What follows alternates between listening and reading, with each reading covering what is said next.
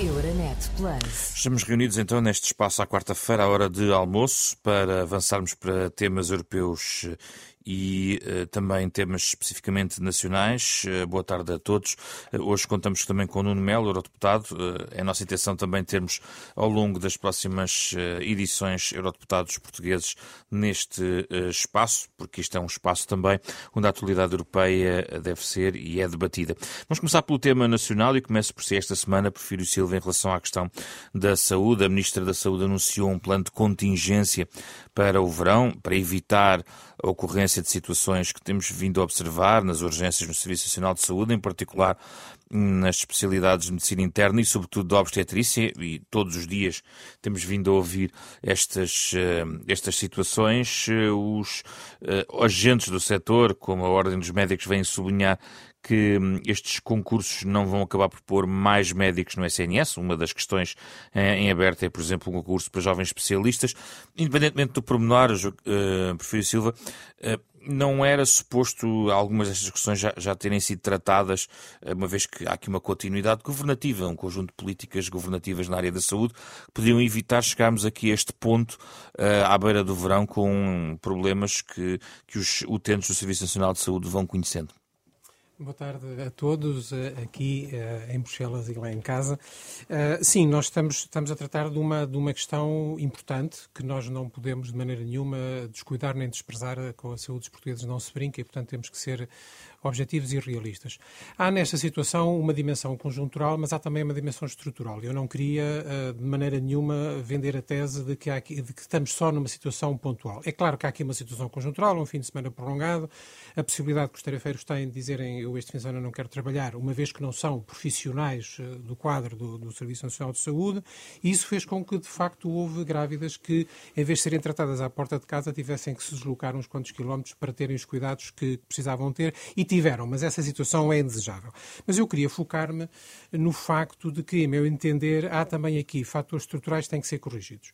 Sem dúvida que foram feitas algumas coisas nestes últimos anos, houve um aumento do investimento no Serviço Nacional de Saúde, houve, um aumento dos profissionais, mas eu queria dizer com toda a clareza que entendo que não basta acrescentar dinheiro é preciso também fazer algumas, uh, algumas uh, prosseguir algumas reformas da organização que, que, estão algumas em curso, outras, outras já no programa do governo e até no orçamento de Estado.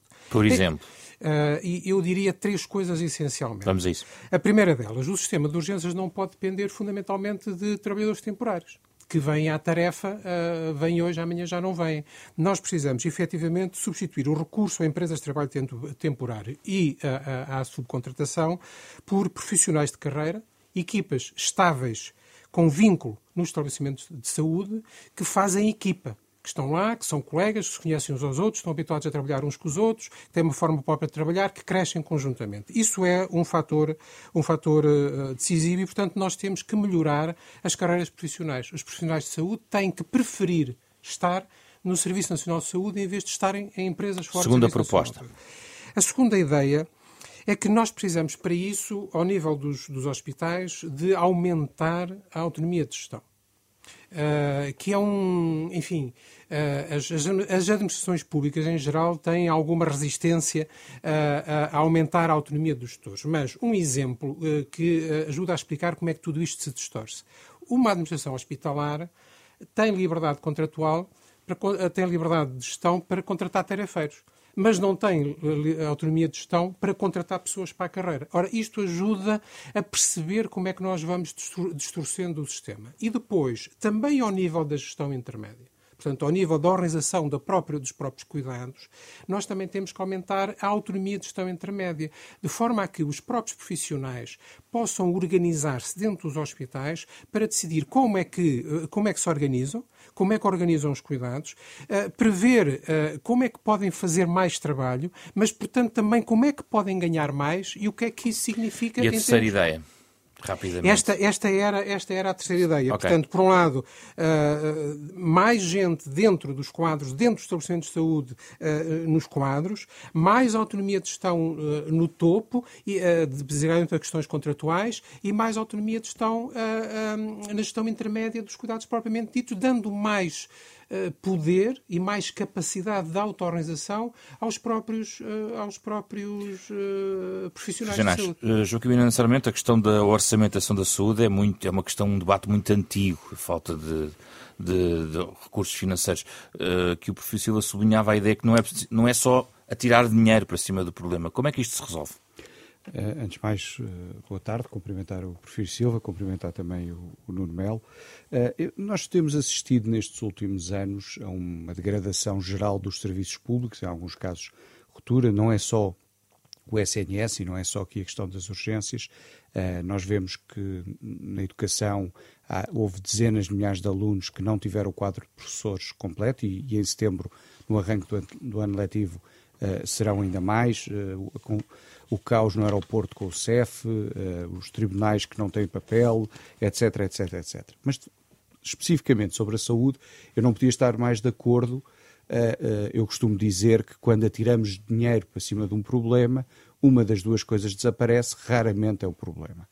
E, portanto, não é exclusivamente ou não é sobretudo um problema de falta de recursos, embora nos últimos anos houve de facto mais dinheiro no orçamento da saúde, mais profissionais, mas isso também é algo ilusório, porque, primeiro, quando olhamos para a despesa pública em saúde em percentagem do PIB, nós temos basicamente o mesmo valor em 2019 que tínhamos em 2015. Portanto, o aumento nominal acompanhou o aumento nominal do PIB e é importante recordar que entre 2016 e 2019 foram repostos os cortes salariais do Orçamento de Estado de 2011 e, portanto, parte substancial desse reforço de verbas do Orçamento da Saúde foi para esse efeito e depois também houve a questão da passagem das 40 horas para as 35.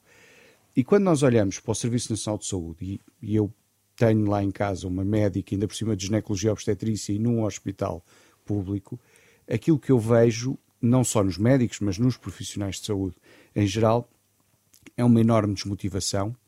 É uma ideia, enquanto que até há alguns anos um, eh, o privado era um complemento do Serviço Nacional de Saúde, mas o médico era um médico do SNS. Hoje já temos uma parte substancial dos médicos exclusivamente no setor privado. E, portanto, infelizmente, este, este governo até teve nos primeiros dois anos e meio um Ministro da Saúde bastante bem preparado e com ideias muito claras sobre as reformas do Serviço Nacional de Saúde, que era o professor Adalberto Campos Fernandes. O acantonamento à geringonça impediu que ele tomasse as, decisões que, que, que, que, sempre defendeu, e nós temos hoje uma Ministra da Saúde reconduzida há dois ou três meses, uh, uh, que já leva quase cinco anos uh, de, de, enquanto Ministra da Saúde, e a quem não se conhece sinceramente, a quem não se conhece, uma linha de pensamento clara sobre que modelo de saúde, ao contrário a... do antecessor, e, e também é E a revalorização das carreiras não ajudaria a travar esse Para, quadro de desmotivação que a está a desmotivação, obviamente, tem uma componente remuneratória, mas vai para lá disso. E repare, nós continuamos, e isto não é uma crítica exclusiva a este governo, acho que é extensível a, a, a enfim, ao país como um todo. Nós eh, achamos que deve ser o Ministério da Saúde a fazer a microgestão dos hospitais. E esse erro eu voltei a ver repetido nestes dias, quando a Ministra faz uma reunião de emergência e diz que vai preparar um plano para responder a algo que, quer dizer, que era evidente, é que ia haver feriados e fins de semana prolongados em junho, basta olhar para o calendário. Mas uh, nós achamos que o Ministério da Saúde tem que fazer toda a gestão, toda a microgestão do, do sistema, como achamos que o Ministério da Educação tem que fazer toda a microgestão das escolas, e isso é um modelo que manifestamente não funciona. Então está de acordo com a questão da autonomia crescente? Estou totalmente de acordo. Pena é que ela não tenha sido executada nestes últimos seis anos, porque, sobretudo às gerações mais jovens de médicos, médicos e não só médicos, mas, mas olhando à, à questão concreta dos médicos, para além da questão remuneratória, há um conjunto de outros fatores. A questão da carreira, a questão das condições de trabalho, a questão de não ter que fazer centenas de horas extra por ano que são extremamente extenuantes, com bancos de 24 horas, e depois, em muitos casos, a seguir ao banco de 24 horas, tem que se ir operar uhum. quando as especialidades são cirúrgicas, etc, etc. Ou seja, eu ontem ouvi ao Pedro Pita Barros fazer uma sugestão muito simples. Se calhar, em vez de fazer estes concursos à modelo soviético, uh, de, lançamos um concurso nacional, abrimos X vagas e esperamos que as pessoas concorram, se calhar devíamos perguntar aos que entraram nas últimas vezes o que, o que é que mais vos agrada e o que é que menos vos agrada neste sistema de recrutamento. Já vimos aqui a Porfírio Silva, Joaquim Miranda Sarmento. Nuno Mel, qual é a sua perspectiva sobre este problema? Bom, antes de mais, muito, muito obrigado pelo convite. Queria cumprimentá-los a todos e aos ouvintes. E, e, e assinalava o seguinte a começar: é que tem tudo a ver com prioridades. Num país, isto mede-se a vários níveis. O primeiro será este: num país em que grávidas perdem filhos porque não há médicos obstetras e urgências estão fechadas, não é? Nós temos um Parlamento que é notícia porque legisla sobre eutanásia para ajudar a, a morrer quem não quer viver, que é só por si o absoluto paradoxo num país onde falta quase tudo, e esse é que é o ponto, num país onde falta quase tudo. Nós estamos num país em que se investe 11 milhões de euros por ano só num fim de semana da Web Summit, 11 milhões de euros ano num fim de semana, injetam-se 3.180 milhões de euros na TAP depois de uma reversão que foi, foi ideológica eh, em relação a uma privatização, dinheiro que o Estado nunca mais recuperar, recuperará, que é esforços contribuintes, mas os profissionais de saúde são pagos miseravelmente. E o que eu quero dizer basicamente é o seguinte: é que não se resolvem problemas do Serviço Nacional de Saúde com ideologia ou ouvir a internacional, como faz a Sra. Ministra da Saúde quando se sente nervosa. Os problemas, da, os, os, os, doentes basicamente querem ser salvos, querem ser atendidos. E os médicos querem ter condições. Nós temos que ter consciência que em Portugal os profissionais de saúde são poucos, têm mais condições de trabalho e são miseravelmente pagos. Este é o problema central do Estado da Saúde em Portugal, que, para além de mais, é gerida por este governo com um complexo ideológico que não percebe que público, privado e social têm que ser complementares, não têm que ser rivais. Um hospital como o Hospital de Braga, que era gerido muitíssimo bem, premiado a nível nacional e internacional, por razão ideológica, viu revertida a gestão. Hoje é um hospital cheio de problemas onde estavam os privados a gerir, dando resposta a milhões de pessoas que são servidas por aquele hospital, as coisas resultavam. Com o discurso ideológico desta ministra, que curiosamente é bastante popular. O que aconteceu são pessoas que não são atendidas como devem ser, profissionais de saúde sem condições e um hospital em problemas. Mas o problema é, é ideologia ou é falta de dinheiro? É ideologia e investimento, porque quando se trata o Serviço Nacional de Saúde como um espaço onde se invocam grandes virtudes ideológicas, mas depois não se investe do ponto de vista administrativo, ponto de vista financeiro, do ponto de vista dos profissionais, não se vai lá de nenhum. Veja isto, por exemplo, em Portugal, isto é paradigmático e é impressionante. Se tivermos em conta que estamos a falar de pessoas que trabalharam uma vida, que estudaram uma vida inteira, tiraram cursos de seis anos, mais não sei quantos anos de especializações, são pessoas altamente diferenciadas. Em Portugal, um médico interno em tempo completo, 40 horas, ganha 1.857 euros. São 10 euros e 72 a hora. Em muitos restaurantes tem, se calhar, pessoas que não são diferenciadas a ganhar, porventura, isto. Ou funcionários de limpeza a ganharem, muitas vezes, à hora, pouco menos do que isto. Um médico assistente graduado, posição 1, em tempo completo, ganha 2.260 7,14 euros brutos, note. Estou-me a referir a, a, remunerações brutas. Estamos a falar de 14 euros a hora. E se falar no topo da carreira, um assistente graduado sénior, estamos a falar de um chefe de serviço, um assistente graduado sénior, sem exclusividade, ganha 3.127 euros hora, uh, mês, perdão, brutos. E em exclusividade, 4.343 euros brutos. Nós estamos a falar em 20 euros a hora ou 28 euros a hora. Quando sabemos que, desde logo, por exemplo, em especialidades cirúrgicas, no setor privado, um médico especialista pode ganhar, e estamos a comparar com um topo de carreira, Sim. 5, 7 vezes mais, Obviamente que o Serviço Nacional de Saúde não é com a ideologia que os vai reter ou que vai conseguir dar resposta. E depois temos o colapso que acontece. E este colapso é trágico, porque há pessoas que morrem, há pessoas que não são tratadas, há pessoas que não são atendidas, há pessoas que, quando, são quando finalmente conseguem uma consulta, por vezes o seu, o seu problema já se instalou Sim. de tal ordem muito bem. Nuno Melo, Porfírio Silva, Joaquim Sarmento, olhamos aqui para a questão da saúde. Uh, teremos certamente a oportunidade de voltar a falar deste tema ao longo das próximas semanas. Vamos virar a página para a questão europeia, porque uh, estamos num contexto em que em França, uh, por exemplo, estamos no intervalo de duas voltas, digamos, nas eleições legislativas. Na primeira volta, taco a taco, digamos assim, a força de Macron e a chamada geringonça de esquerda.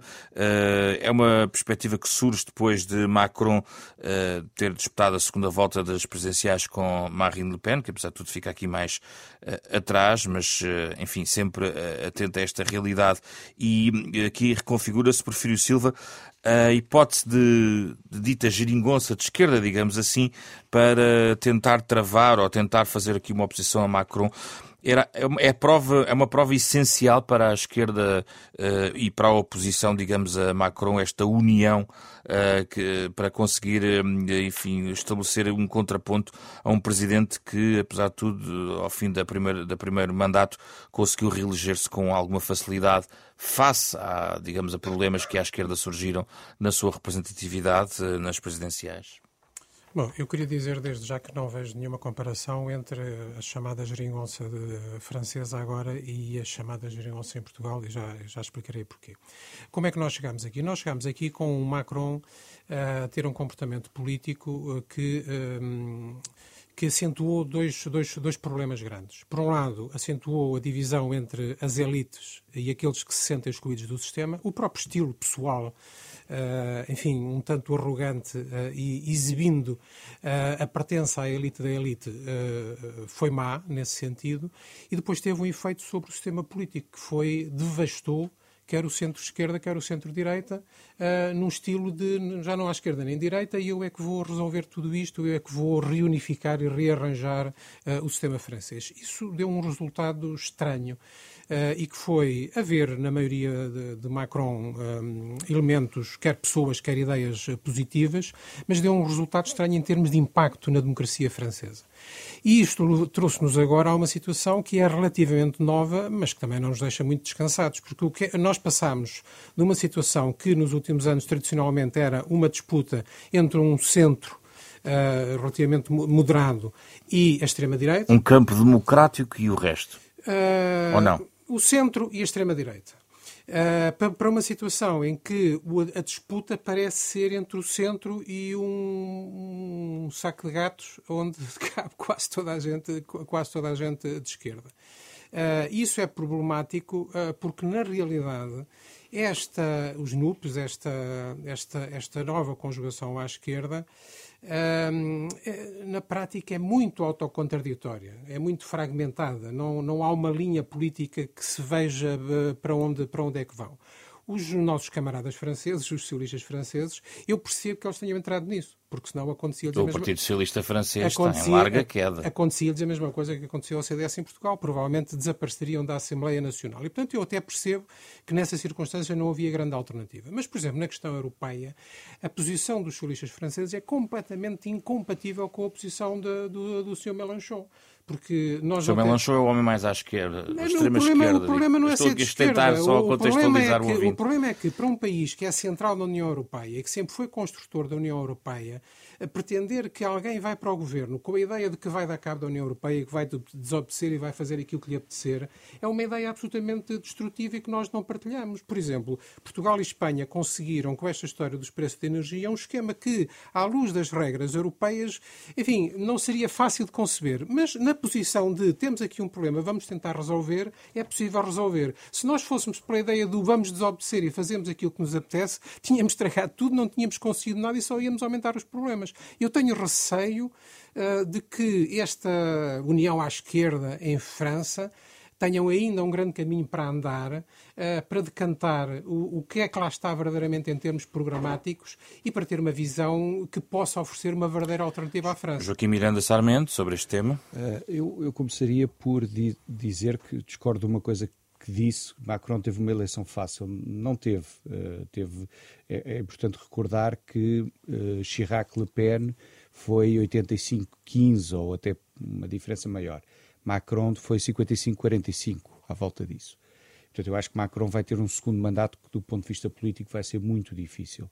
Porque, de facto, a alternativa à esquerda é uma esquerda radical e que, do ponto de vista até do programa económico e europeu, nem é muito diferente daquilo que a, eh, a, a direita de Le Pen uh, defende, e isso fica visível nas propostas económicas e nas propostas relativamente à, à, à, União Europeia. Sendo que a França é um país com um sistema político complexo, muito, uh, uh, muito pouco receptivo à mudança, muito, com um perfil muito conservador e com uma estrutura social desequilibrada e que, em que a falta de crescimento económico é, é, é, é um problema grave. Mas se juntarmos a esta instabilidade que, que a França uh, vive, sendo a França, de facto, uh, uh, uma base essencial da União Europeia.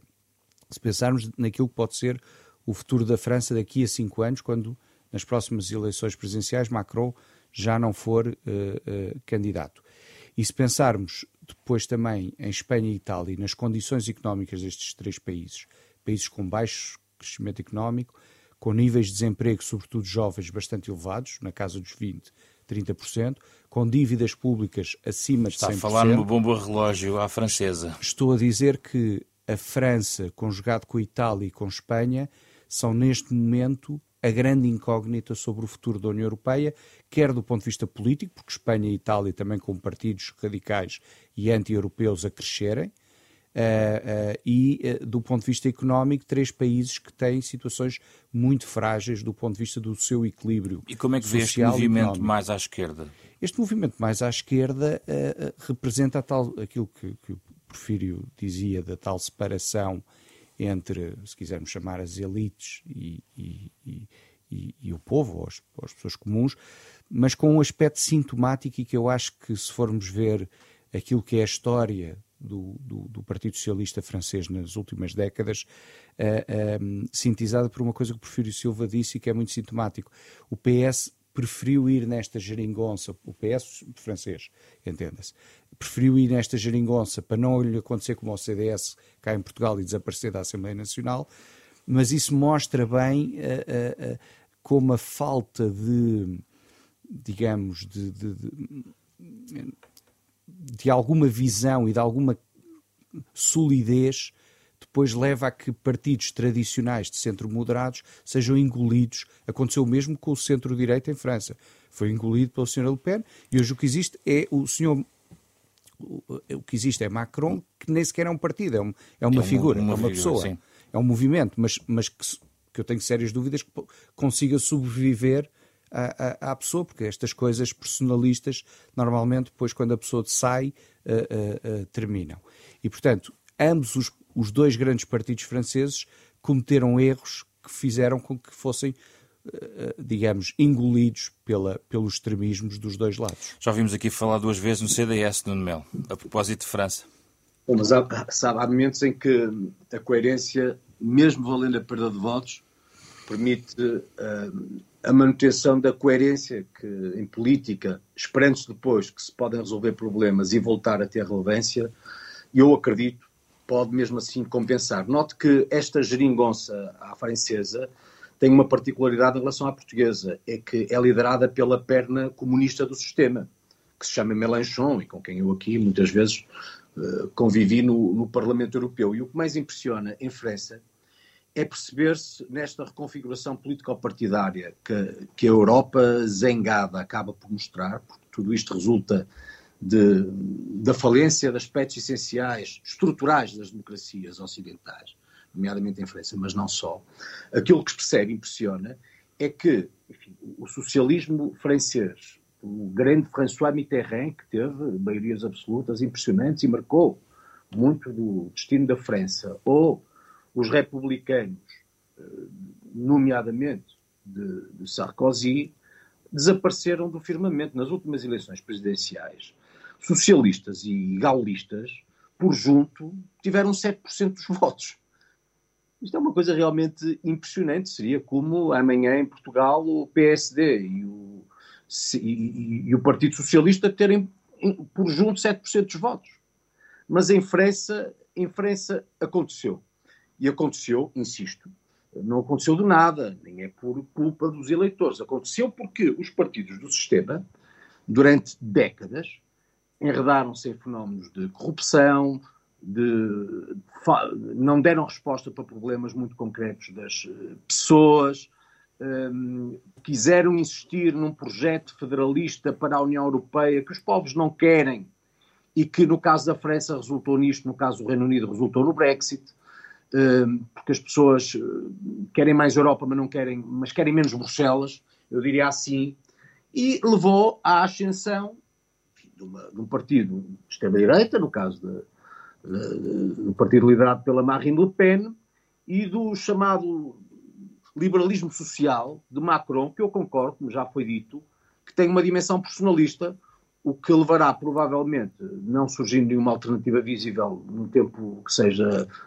razoável, ao, ao, desaparecimento do, do próprio Emmanuel. Mas esta manobra, manobra de juntar forças mais à esquerda não salvará, diga, é, a sua tese é de que não salvará os partidos tradicionais, neste caso, por exemplo, o lado à esquerda, uh, de, de, ter uh, o desaire que tem vindo a ter do ponto de vista eleitoral não, em França. Mata, eu acho que mata definitivamente o socialismo francês, o socialismo moderado que capitulou perante o extremismo de Mélenchon. Isso parece-me óbvio, mesmo que tenha alguns deputados, mas aqui o centro, o, o, eixo da roda, digamos assim, acaba por ser o, o comunismo mais ou menos ortodoxo e, uh, e, o Mélenchon.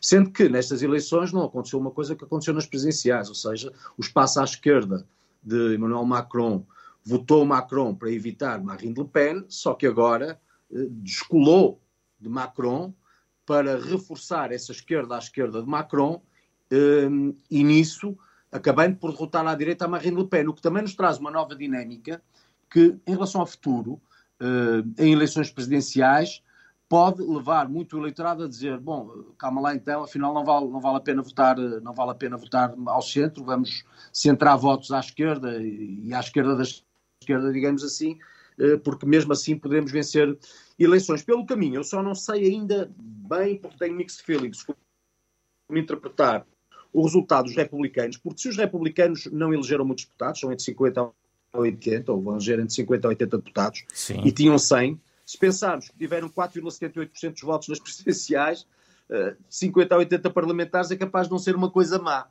E, portanto, enfim, Vamos ter que eu acho que ainda teremos muito... Teremos ainda... Enfim, a França, para não variar, ainda nos vai surpreender muitas vezes neste futuro próximo, e nós sabemos que normalmente o que acontece na França acaba por chegar a Portugal, é um dos primeiros países influenciados pelo que de lá vem, e muitas vezes né, sem, ser, sem ser muito bom. Muito obrigado, Nuno Melo, Porfírio Silva, Joaquim Miranda Sarmento, foi o caso comum desta semana. Euronet Plus. Milano. Zagreb. Bruxelas. Sofia. Riga. Euronet Plus, a rede europeia de rádios para compreender melhor a Europa.